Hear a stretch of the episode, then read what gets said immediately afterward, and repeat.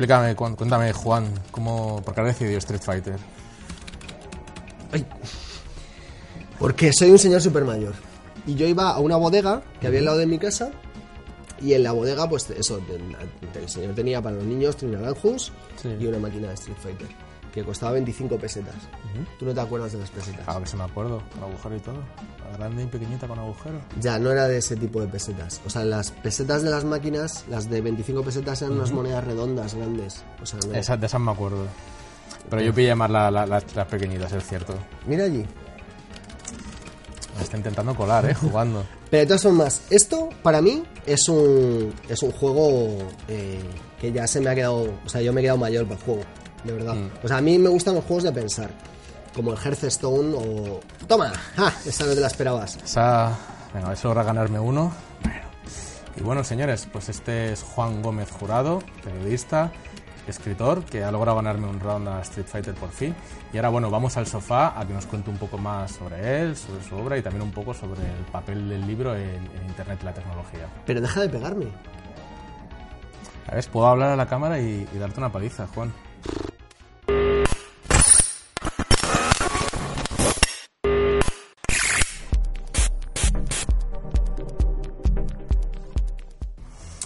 Bueno, Juan, eh, periodista, escritor, 14 libros, si mal no recuerdo. ¿Tantos? Sí, entre ficción, no ficción y infantil y juvenil. Ostras, no sabía yo que había publicado tantos. Hombre, 14, 14 libros en 13 años, no está mal. De todas formas, estás contando algunos que no he escrito yo, como por ejemplo los de Todopoderosos que los escribe Arturo González Campos, que no los escribo yo. Yo solo pongo el nombre y hago algún capítulo suelto en los que me, me aseguro además de poner mi nombre para que se note los que están bien. Estaba ahí, ¿no? Vale. De hecho, ahora ahora que has dicho Todopoderosos es otra faceta tuya que creo que es muy interesante, ¿no? Porque creo que esa, esa, esa concepción del escritor convencional no va contigo. O sea, aparte de escribir, estás colaborando en diferentes medios, eh, tienes diferentes espacios. Digamos que en, en par- buena parte de tu trabajo no es estar encerrado escribiendo, o sea que también hay una parte de, de periodista que sigue estando ahí, ¿no? ¿Pero qué es escritor convencional? O sea, quizás esa idea que tiene la gente, ¿no? Un escritor está todo el día encerrado en casa. Por Dios, Hemingway no pisaba su casa, ni lo hizo. De hecho, acabó tragándose una escopeta porque vivió demasiado. Pero que, que es así. Quiero decir, lo que tiene que hacer un escritor es vivir, es estar haciendo cosas, estar vivo, en contacto con el mundo, ¿no? Eh, estar encerrado en casa escribiendo, no. No, no, no, no es una buena idea. Lo que hay que hacer es trabajar muy duro. Yo, de hecho, dedico bastantes horas a escribir, pero que, que no es exactamente lo único que hago, ¿no? Hago más cosas. También tuiteas. Tuiteo menos de lo que me gustaría. Porque además es que Twitter me está empezando a producir un tremendo hartazgo. Ocurre que es una red social que se ha visto poseída por un tono creo que muy desagradable. Y en el año 2010, 2011, todos los que estábamos en esa red social eh, nos conocíamos, nos tratábamos, incluso quedabas con gente, te hacías amigo de gente que tal.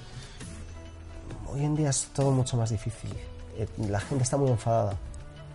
Eh, el domingo, para hacer una prueba de esto mismo, subí una foto de la paella que acababa de hacer, a la que le pongo guisantes a posta para fastidiar a los talibanes, y enseguida recibí un montón de críticas, incluso de insultos y de amenazas, porque se me había ocurrido decir que eso era una paella, ¿no? O sea, es que llegas a un momento en que dices tú, mira, ya vale. ¿no?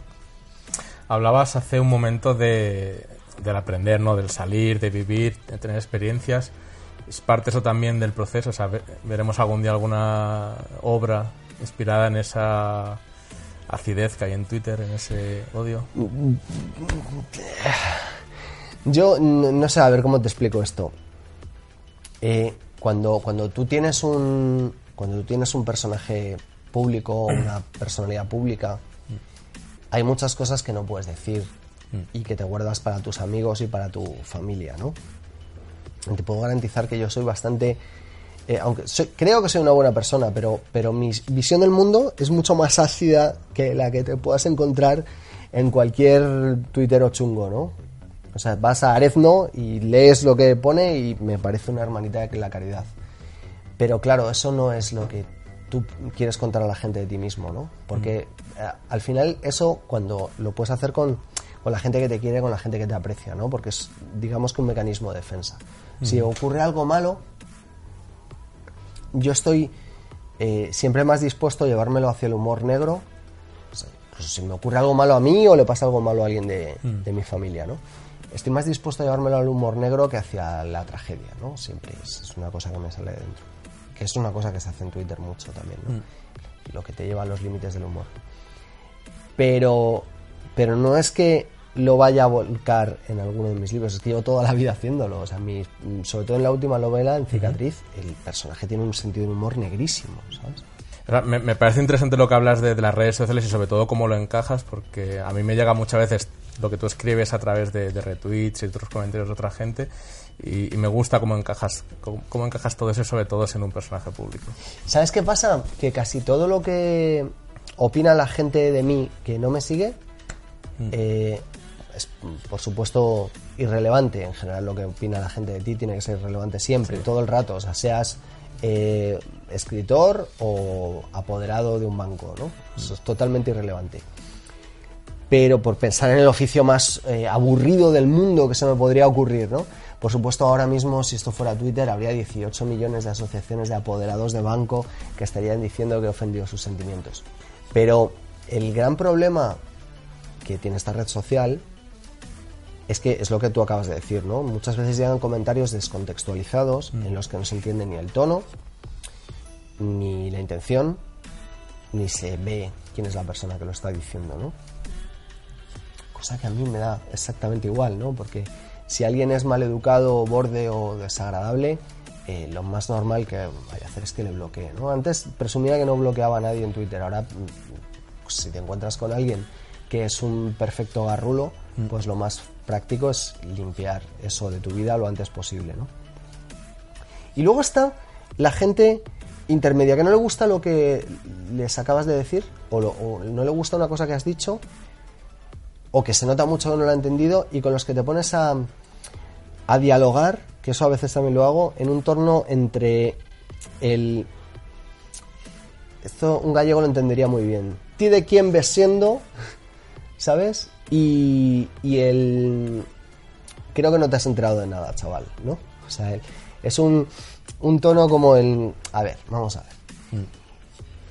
Y eso suele ser muy divertido, porque si, la, si el individuo no corrige su actitud, da lugar a fantásticas situaciones de troleo, y si sí que lo hace y se da cuenta de que igual no estaba llegando hasta donde tenía que haber llegado al principio con una cosa que tú has publicado que era más polémica, se produce un intercambio muy interesante, porque entonces de repente la persona se da cuenta de que estaba equivocada, pasa muy poco, pero pasa.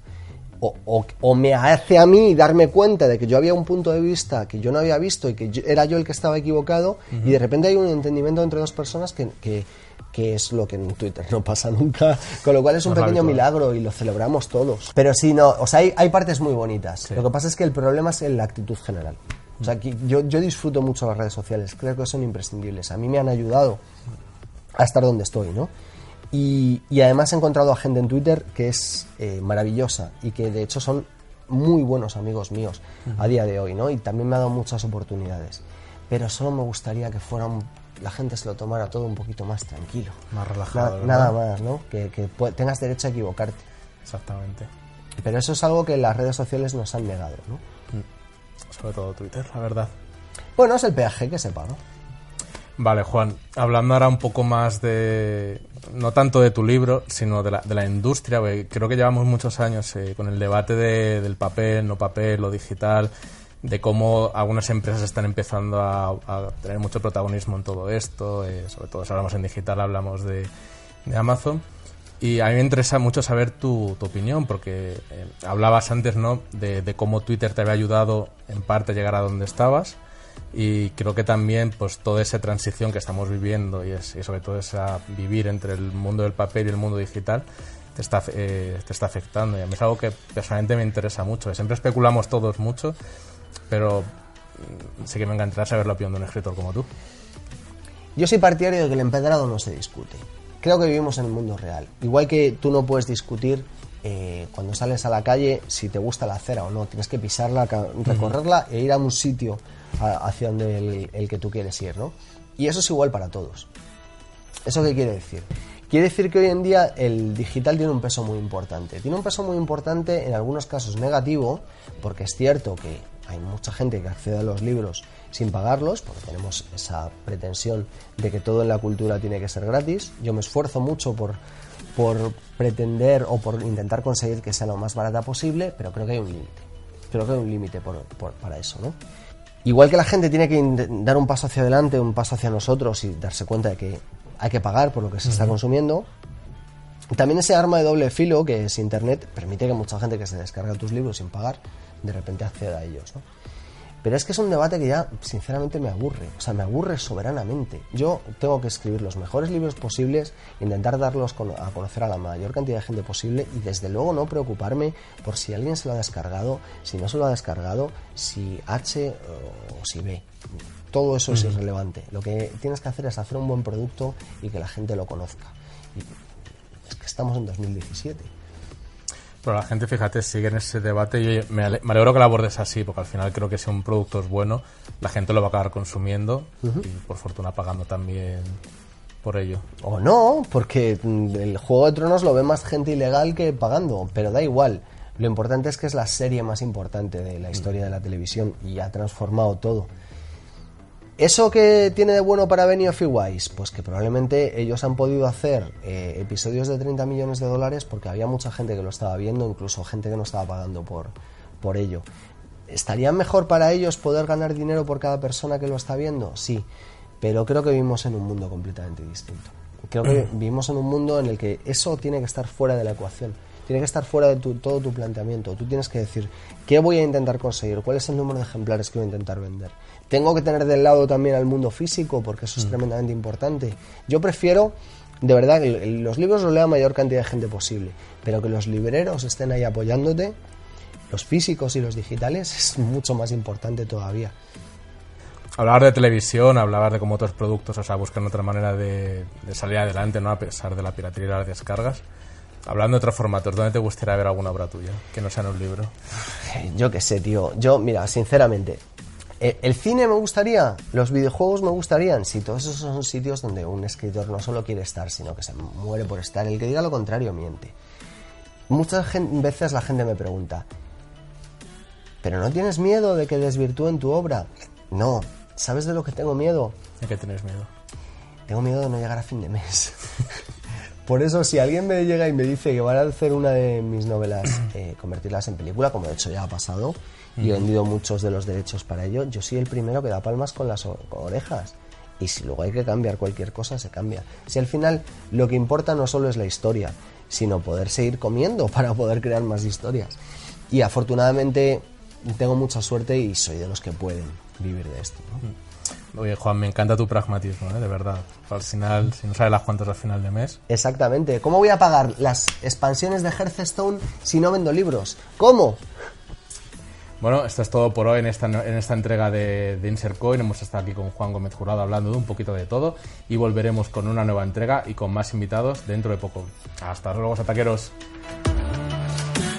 Ahora, ahora has grabado esta humillación lamentable. O sea, en la- cuando le antes no.